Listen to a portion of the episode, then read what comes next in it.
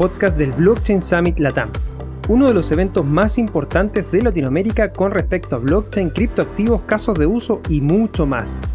Mi nombre es Cristóbal Pereira, seré tu anfitrión y te doy la bienvenida a una serie de conversaciones que mantendré con los principales exponentes de la cuarta versión del evento, que se llevará a cabo entre el 2 al 6 de noviembre del año 2020.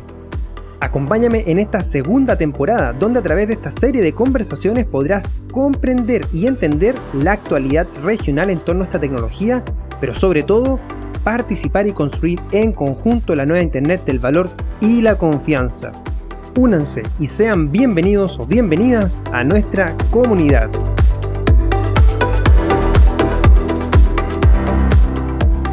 Bienvenidos al sexto episodio de la segunda temporada del BSL Podcast y episodio número 26 en total. En esta oportunidad conversamos con Ricardo Vázquez, Business Developer y Growth Lead para Latinoamérica de Ava Labs, la compañía detrás del desarrollo del recientemente lanzado protocolo Avalanche. Conocimos de sus inicios formándose en economía y desarrollo social, trabajando para el sector público y luego especializándose en temáticas fintech. Cuando encuentra Bitcoin, y comienza su estudio y aprendizaje sobre la tecnología. En base a esta formación, le preguntamos sobre los problemas y paradigmas que encuentra en el sistema financiero actual y cómo blockchain podría aportar a solucionarlos. Conocimos del trabajo que se está llevando a cabo con Avalanche y los puntos más importantes en relación al protocolo. Según nos señala Ricardo, es un continuador del trabajo que ha llevado a cabo Ethereum los últimos años. Avalanche tiene un fuerte foco hacia el sistema financiero y mercado de capitales, apostando también por proyectos DeFi a través de la entrega de grants o subsidios que cualquier equipo y programador puede postular. Finalmente conocimos de su visión con respecto al ecosistema DeFi y también al foco que está poniendo Ava Labs en Latinoamérica para su desarrollo. Te invitamos a ver su participación en la cuarta edición del Blockchain Summit Latam del 2 al 6 de noviembre y de manera gratuita. Visita nuestra página web www.blockchainsummit.la para más información. Te invitamos también a seguir nuestros paneles de conversación todos los miércoles y BSL Contrarreloj, tu noticiero semanal, ambos por el canal de YouTube del Blockchain Summit Latam. Si te gusta este episodio, te invitamos a compartirlo usando el hashtag BSL Podcast y seguirnos en redes sociales como Blockchain Summit Latam. Ahora te invito a disfrutar de esta conversación. Y bueno, ya estamos a prácticamente menos de una semana grabando este episodio junto con Ricardo Vázquez, del cual ustedes ya saben y conocen un poquito más que tenemos la oportunidad de compartir. Ricardo, ¿cómo estás? ¿Cómo, cómo ha estado este año de cuarentena? Muy bien, Cristóbal, muchísimas gracias. Pues ya sabes, eh, muy, muy complejo el año, pero eso nos ha permitido eh, trabajar y enfocarnos muchísimo eh, no solamente en Navalabs, sino yo creo que el ecosistema se aceleró bastante, muchas decisiones que estaban en el tintero se aceleraron y, eso también lo vemos con, ustedes, con, Latam Tech y Blockchain Academy, el Summit, eh, que ha permitido eh, pues un cambio completamente de contexto y creo que ha sido positivo al final del día. Sí, de todas maneras, creo que hay varias conclusiones que se pueden dar con respecto a la pandemia. Eh, me parece que ya después de haber pasado por los momentos más complejos, un poco llega la reflexión de, cuán positivo o negativo puede haber sido la, pandemia en todo aspecto del, día a día, tanto en temas personales, de trabajo, de visión, de política, de sociedad. Hay varias reflexiones que uno puede tomar y creo que este año 2020 sin lugar a dudas va a ser algo especial para toda la historia de uno como, como persona. Va a ser puntos de inflexión para algunos, algún, obviamente, año también malo para otros, pero, pero sin lugar a dudas, como, como nosotros, la Tamtec, eh, sacamos más que nada eh, reflexiones positivas, eh, bastante contenido, hemos logrado dar a conocer el trabajo que se está haciendo.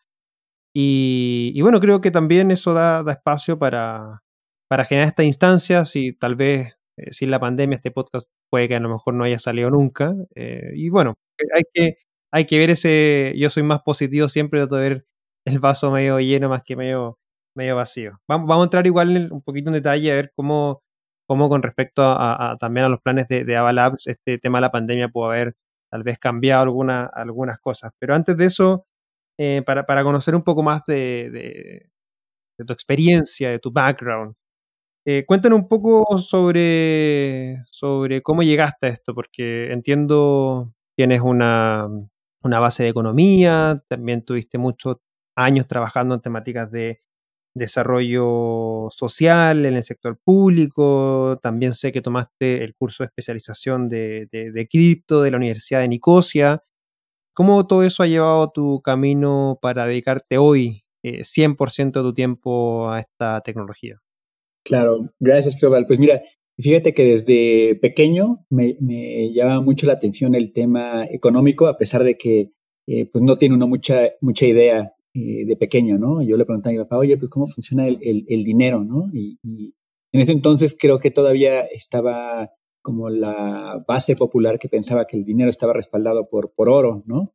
Y ya sabes, preguntas de niño de, bueno, ¿y por qué no imprimen más dinero y se lo dan a la gente, ¿no? Entonces, siempre fui inquieto por ahí. Mi papá compraba todos los días el periódico y yo me iba a leer la sección eh, de economía y finanzas, aunque no entendía nada, no sabía cuando decían subía la inflación, bajó, este, subió el peso, no sabía si era positivo o negativo, simplemente me, me llamaba la atención.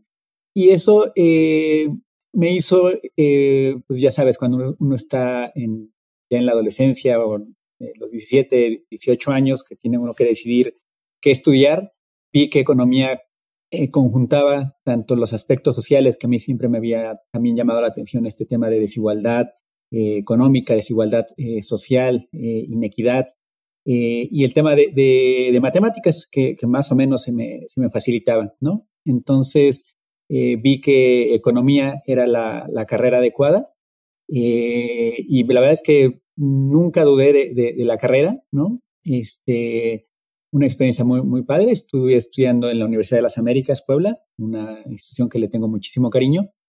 Y estuve eh, al terminar la, carrera, para hacer la tesis, mi tesis fue sobre eh, grupos de ahorro solidario en un sector cafetalero de aquí eh, de, un estado que se llama Veracruz, en la región, región del Golfo de México, que era enfocado a mujeres, ¿no? Esta, esta lo que las famosas tandas que le llamamos en México, que, en, Sudamérica tienen otros nombres. Sí, sí, acá polla se le llama acá en Chile. Ándale.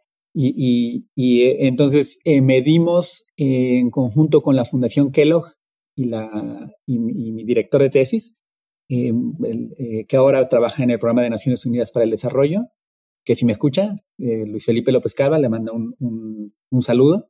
Y ahí medimos el impacto que tenía el acceso a esa herramienta financiera en el bienestar medio de una manera multidimensional, es decir, no solamente en cuanto a los ingresos, sino el empoderamiento de la mujer en cuanto a educación, en cuanto a salud, en cuanto a, mm, la salud de los hijos, el nivel de negociación dentro del hogar, ¿no? Y eh, la verdad es que fue una experiencia muy buena, muy, muy, que me llenó mucho, que me alimentó mucho, porque fue estar en campo, levantando encuestas, conociendo a la gente y ver cómo el acceso a esas tandas, a ese instrumento financiero que es donde tú entregas, eh, ahorras, vamos a decir, semanalmente y puedes adquirir un, crédito en función de esa, de esa reputación que tienes como grupo, ¿no? Es decir, eh, se juntan 5, 10 personas y recibes el crédito del mismo ahorro que están haciendo tus compañeros, ¿no? Entonces, cuando hay un default, ahí pues hay mucha, muchos aspectos que en economía se llama capital social o, presión social, ¿no? Este, que puede actuar de manera positiva. Es decir, eh, si yo caigo en default, pero resulta que fue porque tuve un shock de salud, me, tuve una, una enfermedad, mi propio grupo de 10 personas me va a apoyar, me va a decir, no te preocupes, nosotros aportamos tus cuotas y después te pones al día, ¿no? Entonces hay muchos mecanismos en, esos instrumentos financieros eh, que son bastante eh, robustos y que con muchísima eh, estudio, ¿no? Está, por ejemplo, Mohamed Yunus en la India y Bangladesh, que también tiene todo este esquema de microfinanzas y de colaboración entre comunidades y de solidaridad económica. Entonces, eso me llevó a, que me invitaran a integrarme a la Secretaría o al Ministerio de Desarrollo Social aquí en México, eh, evaluando programas sociales. y la verdad es que también un, equipo súper profesional, con, la directora general era la maestra Gloria Rubio eh, Soto, y un equipo muy profesional evaluando programas sociales que eh, desafortunadamente, pues al estar en, un sector que está muy involucrado con la medición de la pobreza, pues la verdad es que los salarios no son lo más atractivos posibles. Y de ahí recibí una, oferta para integrarme al, al Servicio de Administración Tributaria de la Agencia de Impuestos aquí en México, al área de tecnologías de la información, eh, para hacer evaluación financiera de proyectos tecnológicos. Y sí fue un giro interesante, manteniéndome dentro, de gobierno, pero caí en una, en una red muy buena donde eh, también he tenido muchísima suerte con gente muy profesional, eh, donde estaba, entre otros, estaba Balta Rodríguez, algunos lo ubican porque es un, un ícono, eh, sobre todo en México, en el tema blockchain, con, él forma parte de IBM y él estaba como administrador central de transformación tecnológica, que es prácticamente el CTO, y pues estuvimos ahí haciendo la evaluación de muchísimos proyectos tecnológicos. Ahí eh, salté igual en temas tecnológicos a la Secretaría del Trabajo y después tomé un break eh, retomando un poco temas de desarrollo social y en Tulum, en, la, Riviera Maya, eh, ahí conocí sobre Bitcoin, un, un, un, argentino que no, no recuerdo su nombre, este, me, empezó a platicar de Bitcoin y, estamos hablando ahí de 2013. Y pues creo que como todos lo escuchamos con curiosidad, lo escuché con mucha curiosidad, sabía que, sabía que no era un scam, eso me quedaba claro, pero no tenía yo las herramientas como para eh, en ese entonces involucrarme más o incluso el tiempo este, para, para meterme a ello, ¿no? Entonces, eh, sí escuché, por ejemplo, de, cuando Julian Assange este, y le bloquearon sus cuentas de, Visa para donaciones. Y eh, todo este eh, estos eventos que fueron pasando 2013, 2014, hasta que en 2015 regresé y me incorporé ahora al Ministerio de Hacienda, el Ministerio de Finanzas también del Gobierno Federal en México, en el en concreto en el Instituto para la Protección al Ahorro Bancario, en donde estaba en el área de eh, investigación y estudios. Y ahí tenía que hacer estudios, notas técnicas sobre las diferentes decisiones de política pública que tomaban los seguros de depósito, es decir, estas instancias que cubren los ahorros de los depositantes, de los ahorradores, en caso de una quiebra bancaria. Y eh, ahí empezaba a ver, eh, me, me, adentré mucho al tema fintech, al tema eh, también de, activos virtuales. En 2015 solamente recuerdo que era el seguro de depósito de Corea, el seguro de depósito de Holanda, que empezaban a sacar algunas notas que, me parecían interesantes respecto a qué hacer en el caso de eh, depósitos en activos virtuales. Y yo lo, metía en mis reportes, ¿no? que están muy orientados a, temas eh, fiscales y a temas de cuotas a los bancos para eh, tener estos fondos que respaldan los, eh, los ahorros en caso de quiebra. Eh, pero yo empezaba a meter este, este tipo de reportes. Vi la ola fintech la vi crecer, como bien mencionas en México, es un ecosistema muy, muy fuerte, muy bollante, y ahí sí vi la ola en 2015 como llegaba con, con mucha fuerza. Entonces me pareció importante seguirme adentrando en, tanto en fintech como en blockchain. Y es en 2017 cuando decido que, bueno, eh, si, si tanto me apasiona, pues tengo que, no puedo seguir en, este, estando en gobierno, que, que, es una, pues tiene sus características, es un ambiente eh, acotado, ¿no? Tienes que cumplir tú eh, el manual de, de, operaciones, no hay mucha creatividad, mucha innovación.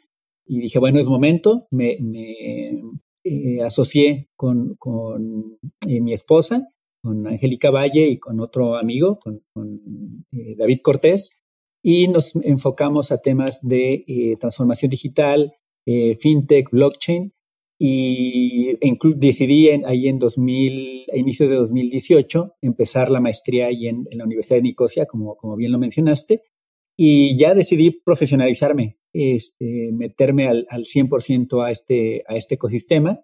y la verdad es que ha sido una montaña rusa que no la cambiaría por nada. Han sido eh, subes y bajas muy interesantes, ¿no? Eh, este 2018, por ejemplo, donde, donde en enero era una euforia y después fue toda una travesía por el desierto con, con este, la caída de, de, Bitcoin o el ajuste, no tanto caída, sino ajuste.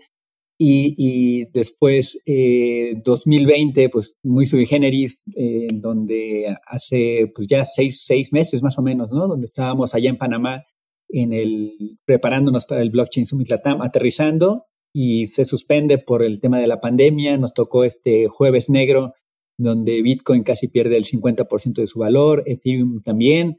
Entonces, la verdad es que ha sido una, una montaña rusa que no la cambio por, por nada. La verdad es que fue una, la mejor decisión que pude tomar en 2017 fue eh, hacer un, paso al costado en la administración pública y, meterme a, este tema eh, fintech, blockchain, donde hay muchísima innovación, donde en, una semana es como si pasaran seis meses en, en, en otros sectores, ¿no? Es súper dinámico y que todos los días te levantas y dices, ahora ya salió esta innovación, ahora ya hicieron esto en Ethereum, ahora ya pasó esto en Bitcoin, ahora ya hay esta, eh, esta innovación y no dejamos de, de, aprender todos los días. Claro, porque está construir un, nuevo, nuevo sistema financiero, económico, social, toma claramente su, su tiempo y no es fácil. Eh, hay, hay procesos y más cuando, cuando esta, este, estas bases se sustentan en una nueva lógica económica. Creo que ahí es donde, tiene la gran diferencia con respecto a, a, otras revoluciones que se han visto, más, más a nivel industrial, más a nivel de informática, de electrónica, que, que, acá estamos viendo valor, o sea, realmente creación de valor, transferencia de valor, y eso no es fácil, sobre todo para el sistema económico tradicional. Y bueno, hace que esta montaña rusa muchas veces tienda a buscar una, una, forma diferente, pero con raya para la suma, creo que todo el trabajo que está haciendo claramente da cuenta de este nuevo sistema económico y financiero que se está creando. Desde pasar de titulares de, de, bancos diciendo que Bitcoin es una estafa, que es un esquema Ponzi, que cualquier otro a estar adoptándolo hoy día y estar diciendo obviamente que va a sobrepasar el oro, muestra que eh, eso va a ser sí o sí algo que se va a implementar. Ahora, en ese camino de, tu interés hacia, hacia FinTech, para aquellos que no saben, FinTech eh, tiene, tiene relación a aquellas startups eh, tecnológicas o que, que, que, tecnología al sistema financiero, de ahí la palabra de FinTech, Financial Technologies o tecnología financiera. Eh, empezaron como este proceso de disrupción del sistema financiero, pero basándose claramente en el sistema tal cual es, es decir, tratando de, de, hacer mejoras con lo que tenían, es tratar de conectarse, tratar de hacer mejor las cosas, eh, generar servicios que tengan mejor experiencia al usuario, canales de pago, plataformas de financiamiento colectivo, lending, muchos, eh, muchos tópicos, muchas subáreas dentro de FinTech. Y, y, mucho lo que, lo que se, habla en ese lado son los problemas y los paradigmas que tiene el, actual sistema financiero, de, que todas las fintech quieren tratar de, cambiarlo, cambiar paradigma o resolver estos problemas. Pero, pero blockchain nace como una tecnología que tal vez puede realmente dar una resolución a estos problemas. ¿Cuáles son, según tu perspectiva de conocimiento, el o los paradigmas y los problemas que tú ves en el sistema financiero actual y por qué blockchain podría solucionarlo. Claro, mira, yo creo que eh, sobre todo a, nivel Latinoamérica, el problema es que eh, los bancos no tienen incentivos eh, para realizar una verdadera inclusión económica, ¿no? O sea, los costos, estamos hablando en, por ejemplo, antes de 2010, donde la banca era muy física, muy tradicional, ¿no? de muy de sucursales bancarias, donde veíamos que el, el, quien tenía mayor participación en el mercado era quien tenía más, más sucursales. Eso ha hecho que, que se excluya muchísima eh, población, ¿no? y sobre todo con, eh, en geografías como Latinoamérica, donde vemos población muy dispersa, orografía con grandes montañas este, y comunicación deficiente en términos terrestres, ¿no? Entonces, eh, donde no hay economías de escala para poner eh, sucursales en, poblaciones, no sé, de menos de 20.000 habitantes, es muy complejo que una sucursal bancaria sea rentable, ya no digamos poblaciones menores a, 2.500 habitantes, que, en Latinoamérica pues se da mucha esta dispersión poblacional. Y viene eh, FinTech y no realiza esa, también digo, su, modelo obviamente tiene que ser rentable, entonces les entregan más y mejores eh, servicios, ¿no? De, de, una manera más eficiente a la misma población ya bancarizada, ¿no? Eh, desde mi punto de vista. Entonces, eh, sí se hace más eficiente, se entregan créditos más baratos, se otorgan ahorros con, con, un poco de mejores rendimientos, pero a la misma base poblacional, ¿no? A la misma base que está bancarizada. Y la, la población que no esté incluida en este sector la que maneja efectivo, la que no, no tiene cuentas bancarias, continúa siendo excluida eh, durante esta revolución fintech de 2010 para acá, ¿no? No ha habido, ha quedado pendiente esa verdad, verdadera eh, inclusión financiera en donde le estemos llevando más recursos eh, y opciones alternativas de, ahorro a la población, ha quedado muy pendiente, ¿no? e incluso no solamente pensamos mucho en el sector rural, eh, pero también en el sector eh, urbano, ¿no? Hay, hay, hay gente que, que, siempre ve muy ajeno a, la banca eh, como algo que no los que no es suyo, ¿no? donde entras a una sucursal e incluso hay una, una brecha social, cultural, ¿no? donde gente que de cierto nivel socioeconómico no se siente a gusto, ¿no?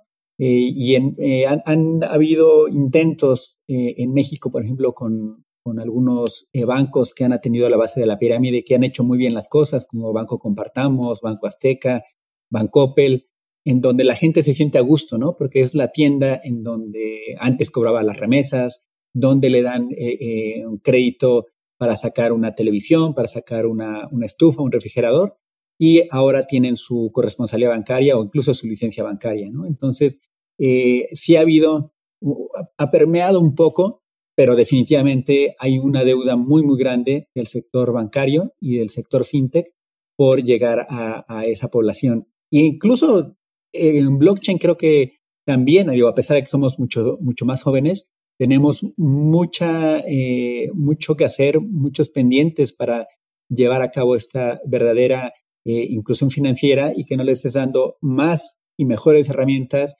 una posibilidad de, independencia eh, eh, económica y de ahorro, de inversión, a la gente que ya tenía acceso a, esa, a esas herramientas. No, no per se sea negativo, sino que recordemos cuál es el, objetivo de, todo esto, ¿no? que es democratizar el, acceso al, valor, ¿no? al, dinero, y que eh, como, como una, un movimiento descentralizado tenemos que recordar toda esta, eh, esta deuda que ha existido con el 50% de la población que no tiene eh, acceso a este tipo de servicios y que no nos vayamos, no nos concentremos a, este, a estas áreas de nicho, a, estos servicios que especulativos, al menos de mi punto de vista, creo que tenemos que ir hacia la verdadera inclusión financiera, a democratizar el acceso al valor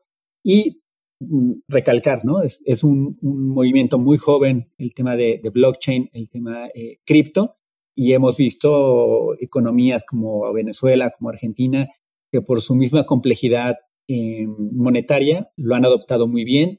Países, eh, yo considero, con un poco de mayor estabilidad como, como México, como Costa Rica, tal vez incluso Colombia, han sido un poco más cautos, un poco más lentos, no han tenido los incentivos para explorar este ecosistema, al contrario de, Argentina, en donde vemos que ha habido una adopción mucho más amplia, donde la discusión técnica va un paso adelante, donde eh, el, ahorro en moneda local es, eh, no hace mucho sentido por la pérdida de poder adquisitivo, por las altas tasas de inflación.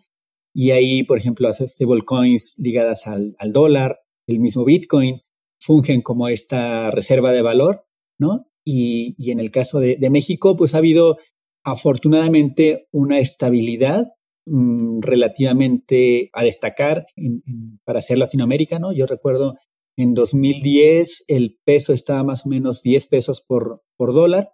Y en 2020, 10 años después, es 20 pesos por dólar. No está tan mal, ¿no? No es lo ideal, pero, este, pero da cierta estabilidad, lo cual eh, pues no ha permitido eh, que, la gente se cuestione muchas cosas de la realidad eh, local, ¿no? Y, e incluso como en, el gremio de, economistas, a mí me resulta curioso y no el hecho de que el gremio de economistas es uno de los más escépticos respecto a, los activos virtuales, respecto a Bitcoin, respecto a contratos inteligentes, porque pasamos al menos cuatro años y medio, cinco años, eh, bajo una estructura eh, de, banca central, de políticas eh, monetarias, políticas fiscales, una visión y sobre todo de escuelas keynesianas, ¿no? eh, eh, en algunos casos monetarista, pero se hablaba muy poco de, por ejemplo, de, la visión de la escuela austriaca, ¿no? Es realmente muy complicado que, en México incluso en Latinoamérica se, se, hable o se enseñe sobre esta visión eh, de la escuela, escuela austriaca.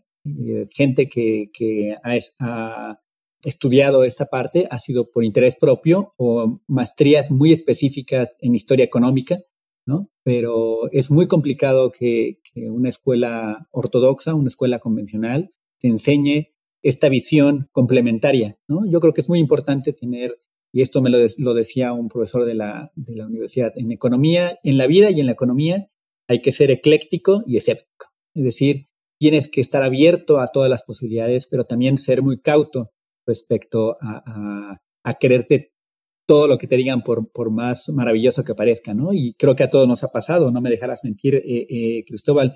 La primera vez que, escuchamos de Bitcoin eh, siempre es como, ¿será cierto? ¿Cómo funciona? ¿Qué hay detrás? Y, eso es bueno, ¿no? El, cuestionarse, así como cuestiona uno, uno, Bitcoin, ¿qué hay detrás? Que es un ejercicio muy válido, muy valioso. Creo que todos deberíamos hacernos las mismas preguntas sobre el sistema eh, monetario actual, ¿no? Lo que hay detrás del peso chileno, del peso colombiano, del real brasileño, del, peso mexicano. A ver, ¿qué hay detrás?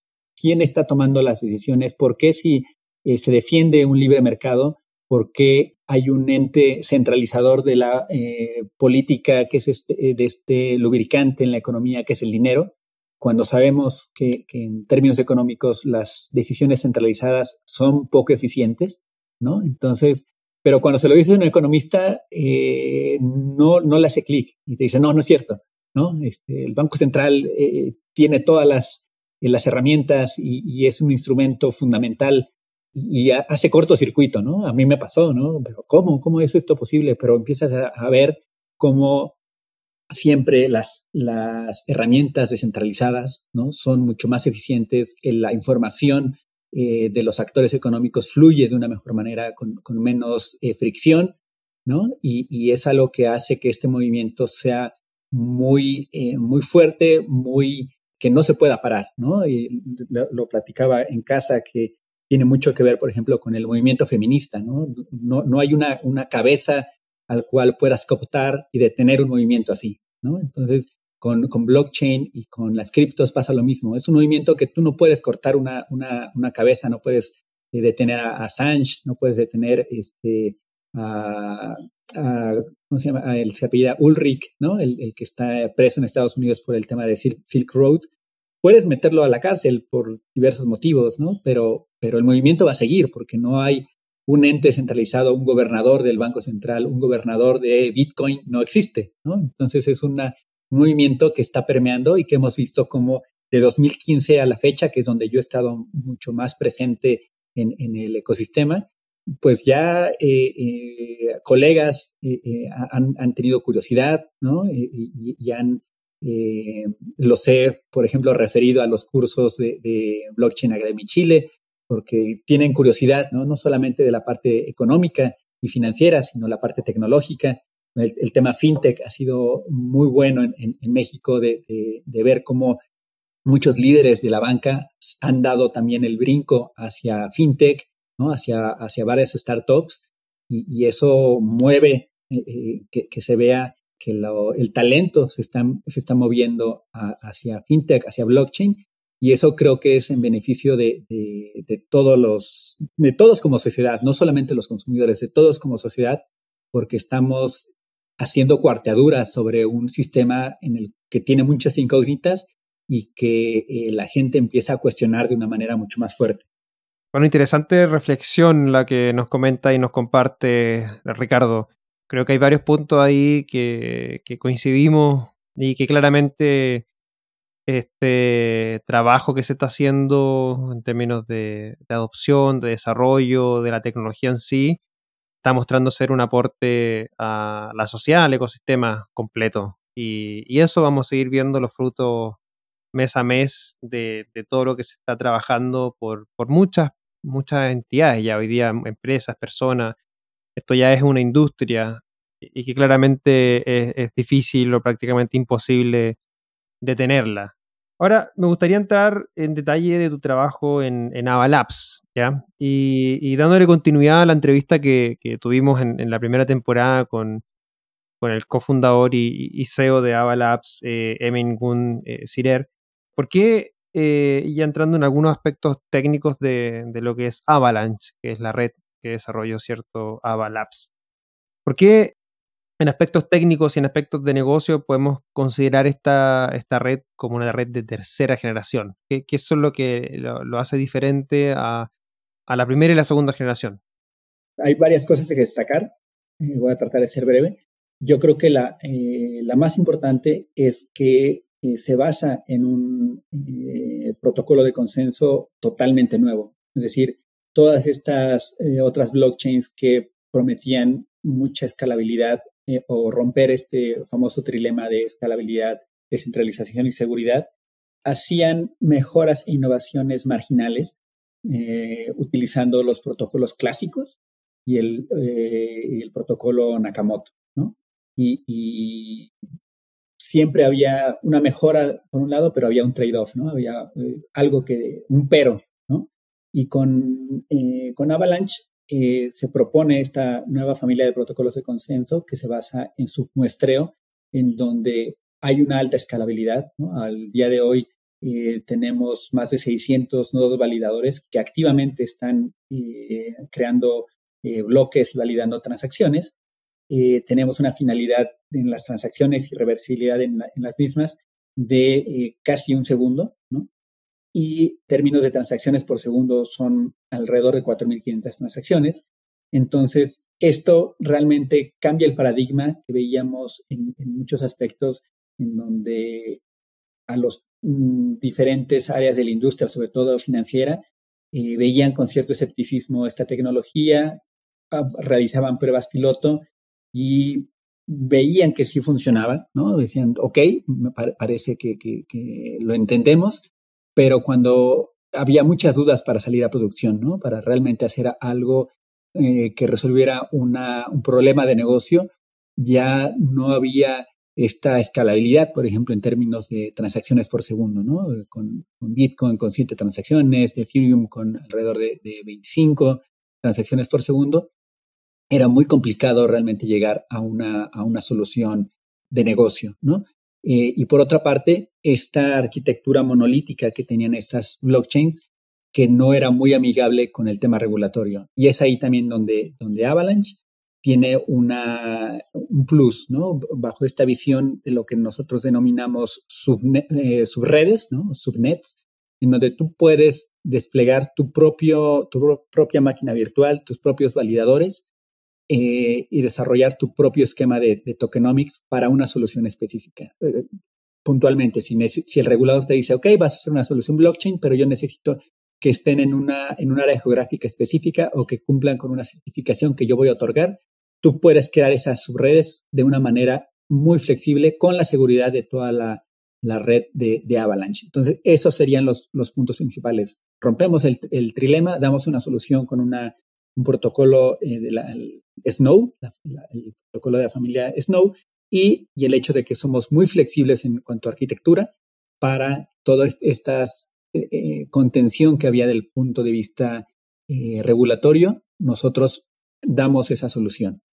¿Y, en qué se está basando actualmente Avalabs para el desarrollo de la red Avalanche? En el sentido de que hemos visto bastantes alianzas en diversas áreas, desde temas de seguridad hasta experiencia de usuario, em, sobre todo en este último semestre y trimestre, que recordemos la, red se lanzó a Mainnet el, 21 de septiembre pasado, y ahí hemos visto bastantes alianzas que se han, se han generado con, distintas empresas o proyectos para el trabajo en la red. ¿Cuál es la base y, qué es lo que están haciendo en ese camino, en ese desarrollo para, para generar estas alianzas? Claro, eh, creo que somos, somos conscientes de que eh, tecnológicamente eh, somos muy robustos y nuestra tecnología es superior a, las, a las existentes pero somos conscientes también que eh, no es suficiente en un mercado tan competitivo, tan dinámico, con tanta eh, incertidumbre o con tanta escepticismo, ¿no?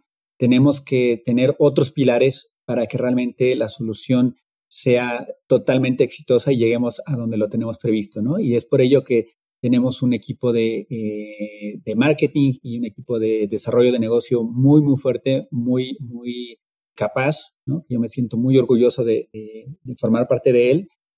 más allá de lo, tecnológico, donde está Emin Gunsider, está Ted Jean, que por, cierto va a estar en el Blockchain Summit, está Kevin Seknicki. Por la parte de, desarrollo de negocio está John Gu, que tiene eh, muchísimos años de experiencia en activos virtuales enfocado hacia clientes institucionales, ¿no?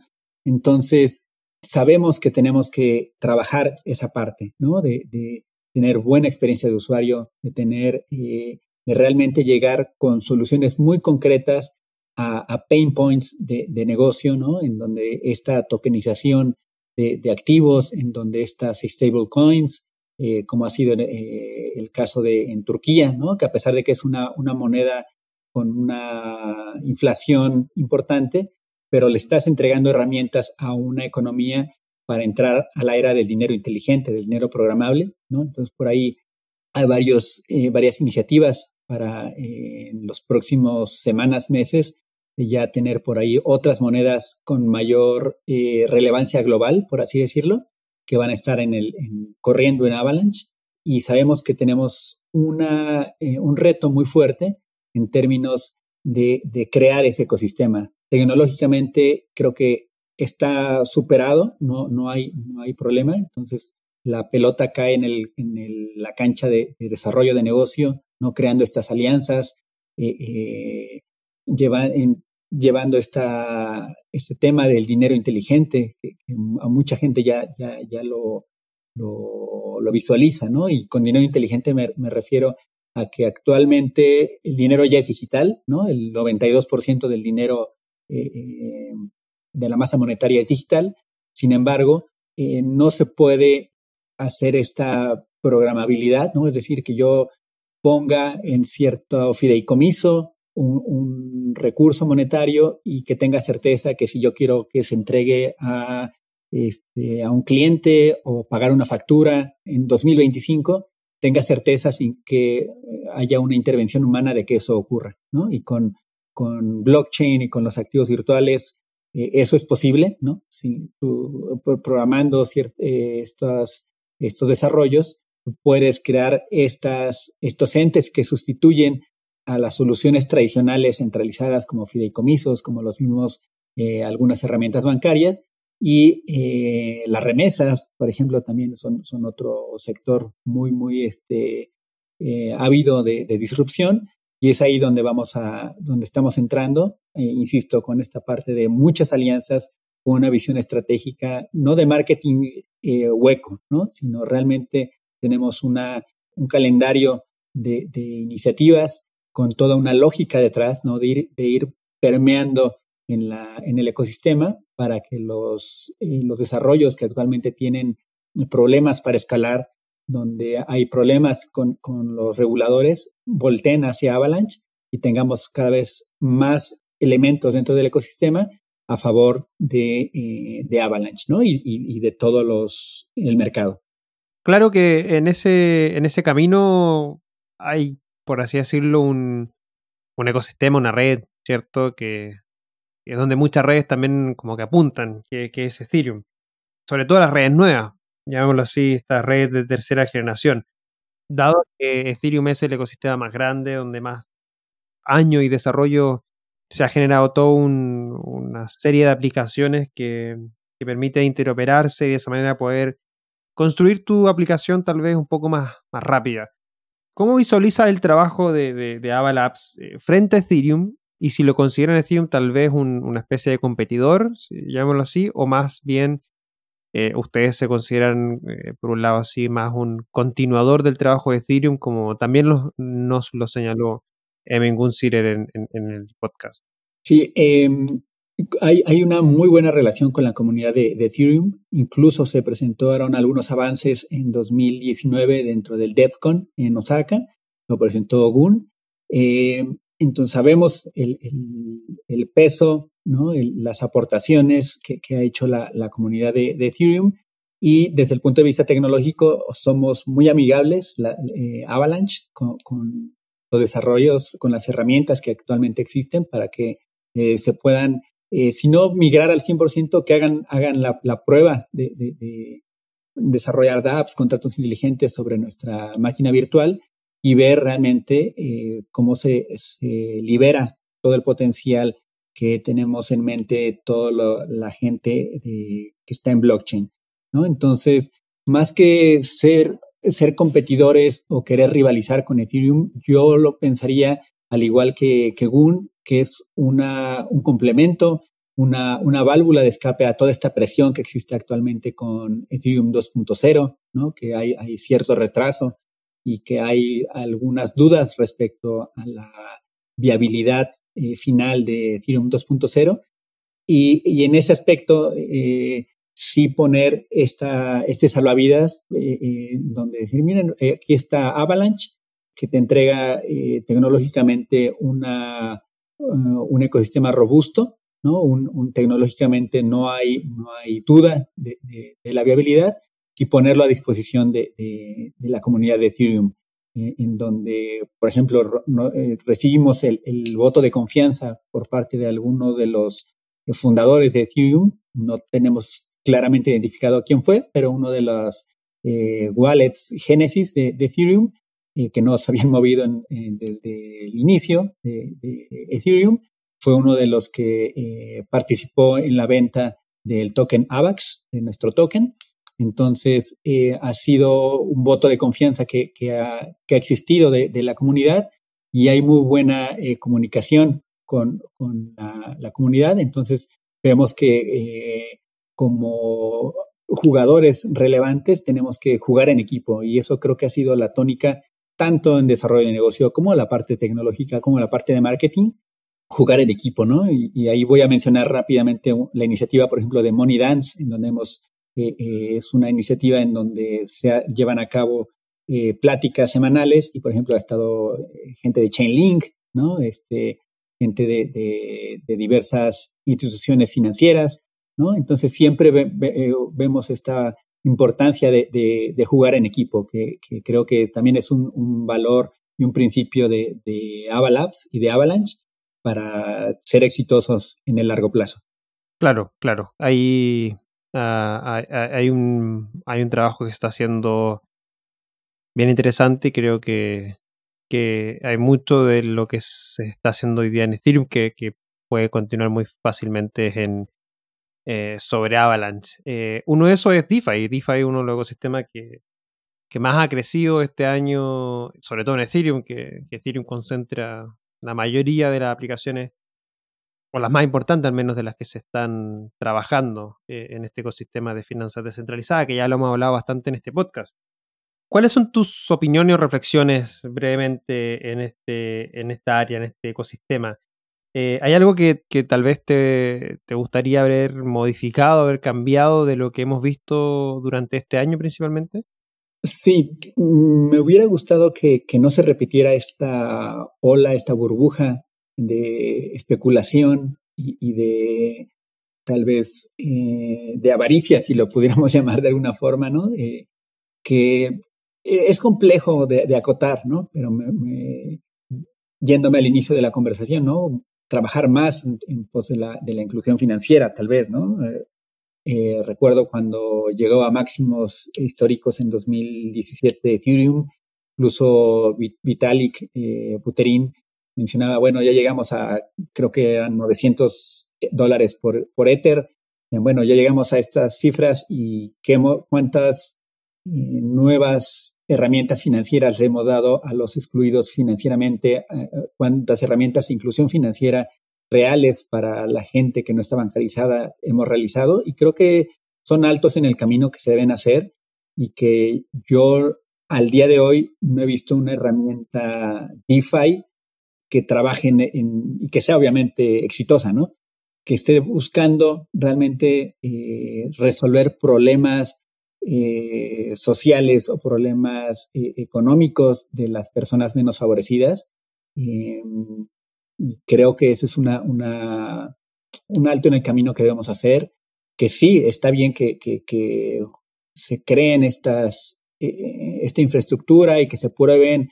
Eh, no hay mejor manera que, que pues, tener esta avaricia en, en, en juego y vemos eh, los, los hackeos, entre comillas, ¿no? a través de flash loans y, y diversos métodos para explotar huecos en, los, en las herramientas DeFi, que me parece interesante. ¿Por qué? Porque sí, si te vas directamente a, buscar la inclusión financiera y, pierdes o minas la confianza de un sector de la población eh, con, este, con este tipo de herramientas, pues también puede ser contraproducente. ¿no? Entonces, es un equilibrio que creo que tenemos que eh, buscar, ¿no? Entre sí, sí, sí, probar en los, en los ambientes más hostiles que es como en la actualmente está DeFi, ¿no? Este, con, con, muchas herramientas complejas, ¿no? De, activos ahí sintéticos y de mining pools y, pools de, liquidez y demás, eh, y que nos vayamos poco a poco moviendo. Creo que estamos a muy buen tiempo y creo que lo estamos, eh, lo vamos a realizar con, muchas iniciativas que están en el, día a día, ¿no? Eh, en, a este fin de año hay muchas iniciativas que van tomando tracción para llevar más inclusión financiera, ¿no? Y no darle, al igual que FinTech, más herramientas a quienes ya las tienen, ¿no? Claro, claro. Esas herramientas debiesen tener un foco hacia, hacia las personas. Creo que ahí una de las grandes reflexiones que yo hago es tal vez apuntar más hacia, hacia el denominado mainstream. Em, hoy día el ecosistema DeFi creo que no lleva más de 200.000 usuarios eh, y, eso comparado con, una aplicación fintech en, ya sea, no sé, si no sé si en Chile, pero a lo mejor en México es casi algo básico tener una cantidad de usuarios de esa manera. O sea, Bitso tiene un millón de usuarios. Eh, y solo Bitso es un exchange de lo, dentro de todo lo, no, está, no es de lo más grande, pero es el más grande de Latinoamérica, tiene un millón de usuarios. Entonces, me parece que falta un poquito más de trabajo hacia, hacia ese lado.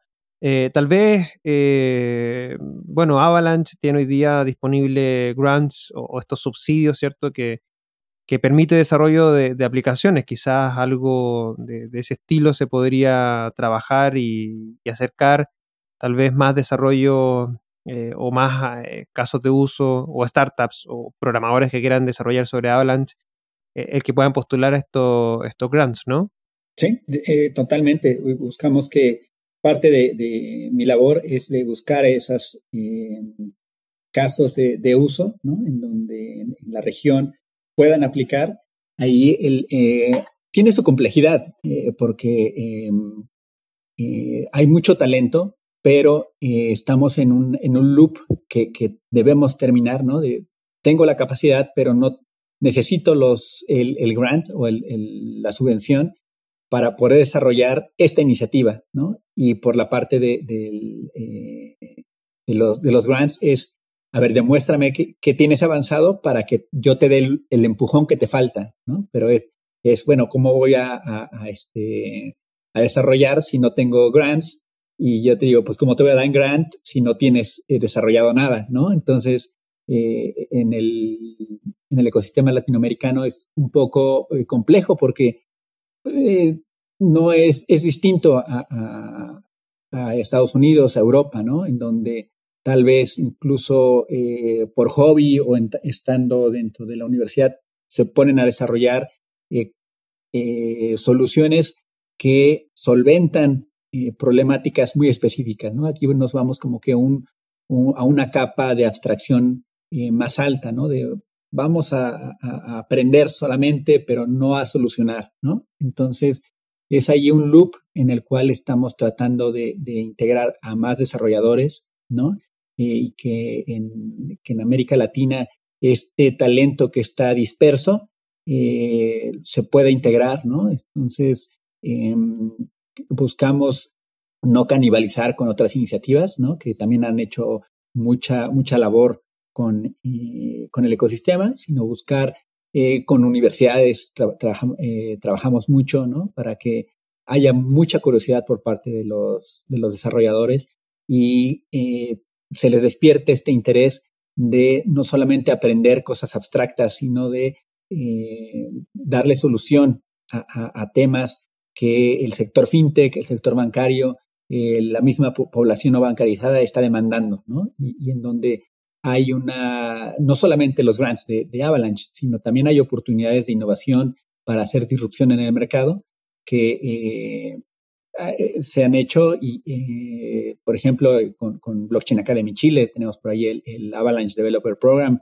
que, por ahí ha, ha, sido muy importante esa labor de llevarlos de la mano, ¿no? Este, y que den el brinco tal vez a Money Dance, que es esta iniciativa, y que después de que ah, estén en este summit y, demo day de, Money Dance, puedan aplicar a un, grant donde ya tengan una, visión de mercado mucho más eh, robusta, ¿no? En donde puedan voltear incluso a Venture Capital y vamos a estar viendo esa, ese camino positivo que, definitivamente también tenemos, hay, tropiezos en el camino, pero que eh, toda la gente que tenga curiosidad, por ahí es el primer elemento y creo que el más importante, curiosidad, interés, eh, y a partir de ahí están mucha infraestructura de, Avalanche con, aliados en el caso de, América Latina con Blockchain Academy Chile, también está eh, Marina apoyándonos para crear esta, esta infraestructura que vaya acompañando al ecosistema local.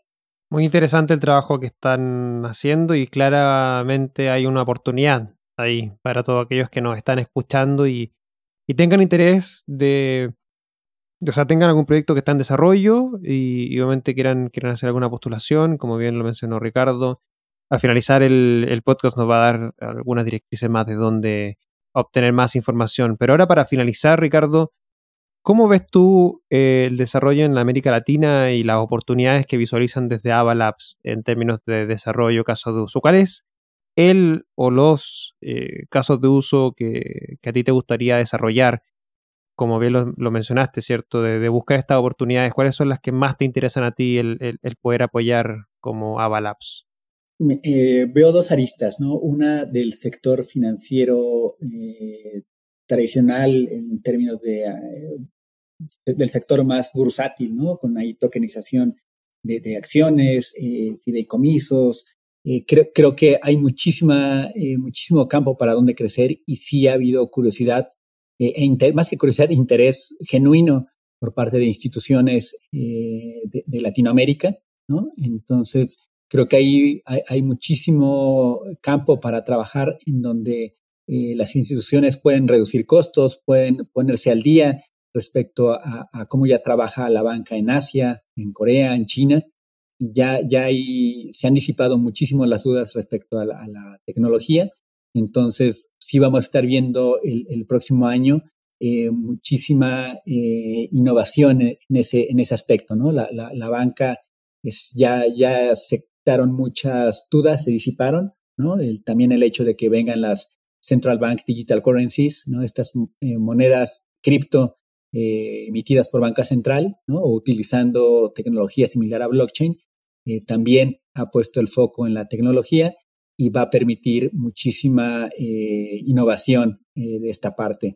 y definitivamente en, en, América Latina el tema de las remesas es muy importante, hay muchísima disrupción ha habido en los últimos días muchísimos anuncios y eh, más allá de, a nivel global, por ejemplo, PayPal, eh, por ejemplo, en México, eh, Banco Azteca anunció una, que es una de las instituciones que atiende a la base de la pirámide y con más presencia física, una alianza precisamente con PayPal. Amazon va, a entrar también al, juego de, remesas con, una estructura ahí de un, ecosistema cerrado para, no tener problemas regulatorios pero donde la, comunidad, sobre todo eh, mexicoamericana, va a poder enviar remesas y eh, su propuesta es que la comunidad receptora en México gaste estas remesas dentro del mismo Amazon y entonces se cree ese, circuito cerrado y no haya problemas regulatorios. Eh, hay otro banco, por, ejemplo, Bancoppel, que también está trabajando en ese, en ese tema. entonces, definitivamente las remesas creo que van a ser el gran punto de quiebre en el ecosistema para que eh, se, llegue a esa población que eh, no está bancarizada o si está bancarizada no accede a servicios financieros, ¿no? Es decir, puedes tener tu cuenta bancaria pero no tener ninguna, eh, ningún servicio financiero, ¿no? Y, creo que el tema de las remesas va a ser súper, súper importante en donde, así como ha sido un empujón para todo el ecosistema la Central Bank Digital Currencies, el hecho de que Amazon, PayPal, cada vez más jugadores entren a, eh, la economía de las remesas, que es un mercado muy jugoso. Bitso también está haciendo cosas interesantes en, el tema de, remesas. Definitivamente va a haber un, impulso muy, muy fuerte en 2021. Vamos a ver muchísima disrupción y ahí va a estar eh, Avalanche eh, dando mucho de qué hablar con, proyectos que están en, el, en la tubería. De todas maneras, algo que se va a dar. es cosa de tiempo. Y bueno, para, aquellos que estén interesados, después de haber escuchado esta conversación, ¿dónde podrían conectar contigo? ¿Dónde podrían aprender más sobre, sobre lo que están haciendo en Avalabs con Avalanche? Mira, eh, nos pueden, eh, nuestro punto de encuentro es en Telegram, estamos como eh, Avalanche-ES, ¿no? Eh, quienes no utilicen eh, Telegram, estamos en Twitter como Avalanche-ESP de, español. Esas son las dos rutas en donde nos, pueden encontrar. Este, también mi, Twitter personal es Ricardo Oruca, con K, una sola O. Y, por ejemplo, vamos a estar dando de, qué hablar. Por ahí ya tuvimos una sesión de AMA, un, una sesión de preguntas y respuestas abierta a todo el, todo el público con, con OKEX. Nos invitó ahí Pedro Rey, eh, que ahora está integrando a ese equipo de, de OKEX. Estuvimos también, vamos a estar con, con Binance haciendo una sesión de preguntas y respuestas para la comunidad en español. Hay una campaña ahorita, por ejemplo, en Binance, también van, van a estar viéndonos este, de, Aprende y Gana, ¿no? Entonces, eh, los esperamos en, en, el Telegram los esperamos en el, en el Twitter y, también obviamente los esperamos en el, en el Blockchain Summit Latam. Quienes no lo, no lo sigan en vivo, pues también ahí vean las sesiones en, en su momento en las diferentes plataformas. Muchas gracias, Ricardo. Em, y bueno, para los que nos escuchan, ya saben eh, dónde poder conocer más, aprender más, preguntar. Hay una muy buena comunidad de Avalanche en español que hemos estado trabajando en conjunto. También he sido parte de ese trabajo con esta comunidad a través de, como bien lo mencionó Ricardo, el Blockchain Academy Chile con distintas iniciativas. Pueden visitar el canal de YouTube del Blockchain Academy Chile donde hay diferentes webinars y workshops con respecto a Avalanche. Y bueno, también participar del Blockchain Summit Latam. Vamos a tener dos eh, participaciones muy interesantes por parte de Ricardo en un panel de conversación sobre esta nueva generación de protocolos y también de Tetin eh, una charla técnica con respecto eh, a, protocolos. Así que no se lo pueden perder, ya no queda nada. Del 2 al 6 de noviembre eh, tendremos las mejores charlas, el mejor contenido, el mejor evento en español de Latinoamérica. Cinco días, cinco temáticas diferentes, tickets gratuitos, blockchainsummit.la si tal vez escuchas este episodio después del evento, no te preocupes, todas las charlas van a ser subidas a nuestro canal de YouTube. Búscanos como Blockchain Summit Latam. Podrás también estar al día con nuestros seminarios que realizamos todos los miércoles, BSL Contrarreloj, tu noticiero semanal, donde analizamos las cinco principales noticias de la semana junto con Ezio Rojas, Head of News de Cointelegraph en español, y también subimos el podcast en formato video. Y bueno, Únete a nuestra comunidad también en Telegram, BSL Comunidad, nos puedes encontrar y nuestras redes sociales como Blog Summit LA o Blockchain Summit Latam en Facebook, Instagram y también en LinkedIn. Así que sin más que agregar, agradecerte Ricardo el que hayas podido participar de este espacio, de esta conversación. A todos los que nos escuchan, eh, muchas gracias también por haber dedicado este tiempo y esperamos haber aportado algo de valor a tus conocimientos y nos estamos viendo en un próximo episodio del BSL Podcast. Me despido, agradecer a Ricardo, muchas gracias a todos. Chao, chao, chao Ricardo. Hasta luego, muchas gracias, saludos a todos.